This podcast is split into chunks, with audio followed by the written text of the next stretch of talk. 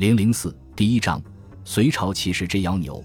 纵观隋文帝登基后的各类战争，可谓是大有为之君。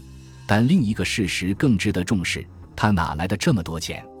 历朝历代，但凡是开疆拓土、统一天下这种事，多半都是要打仗的。要打仗就必须花钱，打成经济崩溃的也不在少数。而隋文帝创造的奇迹是，他登基时接下的是北周的国土，刚刚统一北方，国民经济尚在恢复之中。之后又宗室叛乱，突厥犯边，一边打仗一边恢复经济，却平稳过渡，一统四海。这不能不说是一个奇迹。如何实现这个奇迹？这才是隋文帝一生做的最重要的事情，比他统一北方、微服四夷更重要。对后世影响深远的大事，隋朝时代的政治经济改革。说隋文帝的政策，首当其冲的就是经济改革。打仗需要钱，不管是统一战争，还是对突厥、吐谷浑的反侵略战争，皆是耗资巨大。在隋文帝之前，北周时代的二十四年，中国北方几乎年年打仗，内部有跟北齐打，跟南朝打，外部有跟突厥打。跟吐谷浑打，不打的话就要拉拢、和亲、赏赐，样样皆是花钱如流水。在杨坚建立隋朝之前，北方从北魏时代开始就实行了均田制，即按照人丁来分配土地和缴纳赋税。但发展到隋朝时，均田制的政策却还处于粗线条阶段。杨坚所做的，是将北魏时代开始实行的均田制更加细化。一方面在人丁管理上。设立了严格的户口管理制度及保驴制度，规定县以下五家为保，五保为驴，四驴为卒，分设保长、驴正、卒正。从公元五百八十五年开始，杨坚又大规模的在全国整理户籍制度，要求各州县按照户籍注明的年龄大小，对天下百姓逐家进行核对。如此一来，就是赋税的征收更加透明细化。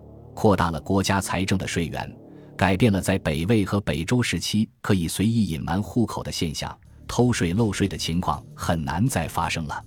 隋文帝能够在强敌环伺的局面下诛灭群雄，统一四海，稳定的税收和丰厚的储备是他成功的基础。和农业政策调整同时进行的是河道的疏通，世人皆对隋朝大运河颇多诟病，而事实上。大规模的整修河道，从隋文帝杨坚时代就开始了。早在公元五百八四年，隋王朝就引渭水入潼关，长达三百余里，命名为广通渠。公元五百八十七年，又沿着春秋时期夫差开凿的运河故道，打通了南起江都、北至江苏淮安的河道，命名为山阳都。这两项大规模的水利工程，在当时灌溉良田万亩。因旱灾而闹荒数年的关中平原成为肥沃乐土，江南至北方的运河航线也因此疏通。同时，隋王朝在山西蒲州和安徽寿州也修建了大规模水利工程，并整治盐碱荒田。这些北周和南陈时期的饥荒重灾区，皆因此变成土地肥沃的乐土。隋朝农业之发达，正建基于此。在推行经济政策的同时，杨坚还进行了政体改革。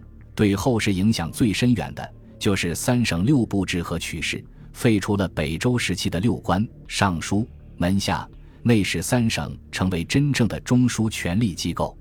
内史省有决策权，掌握诏书起草；门下省有审议权；尚书省掌握军政大事。尚书省之下设立礼、吏、兵、夺之、刑。公六部，如此种种，皆奠定了后世封建王朝的政体雏形。与此同时，隋朝废除了自三国以来开始实行的九品中正制，规定全国每州每年要举荐贡士三人。从公元五百九十八年开始，隋朝以制行修谨、清平干级两科招贤考试。从此之后，这样的考试方式一直延续到隋炀帝时，正式确立为进士科，以试策取人。这种颠覆中国门阀社会观念的新考试方法，就是后人所熟知的科举。与此同时，杨坚还大型机构改革，从中央到地方简化机构，以并小为大为原则，废止了自汉朝开始的州、郡、县三级制，改为州县两级，州设刺史，县设县令，改变了自北魏开始的机构冗杂、人浮于事的局面，并废除了汉朝以来地方长官由本地士人担任的旧例，将地方官员的任命权收归中央。公元五百八十三年，杨坚修订刑法，颁布开皇律。这是中国封建社会法典中的集大成者。该法条目清简，废除了如宫刑、车裂等前朝酷刑，减死罪八十一条，流放罪一百五十四条，堪称以仁德治国。诸上成就不因隋朝短命而被废止，相反却被后世王朝继续传承。无论隋朝最后的结局怎样，相信隋文帝杨坚在世的时候，一定坚信自己已然开创盛世。隋朝初建时，全国有户四百一十万；到隋炀帝在位时，已激增到八百九十万。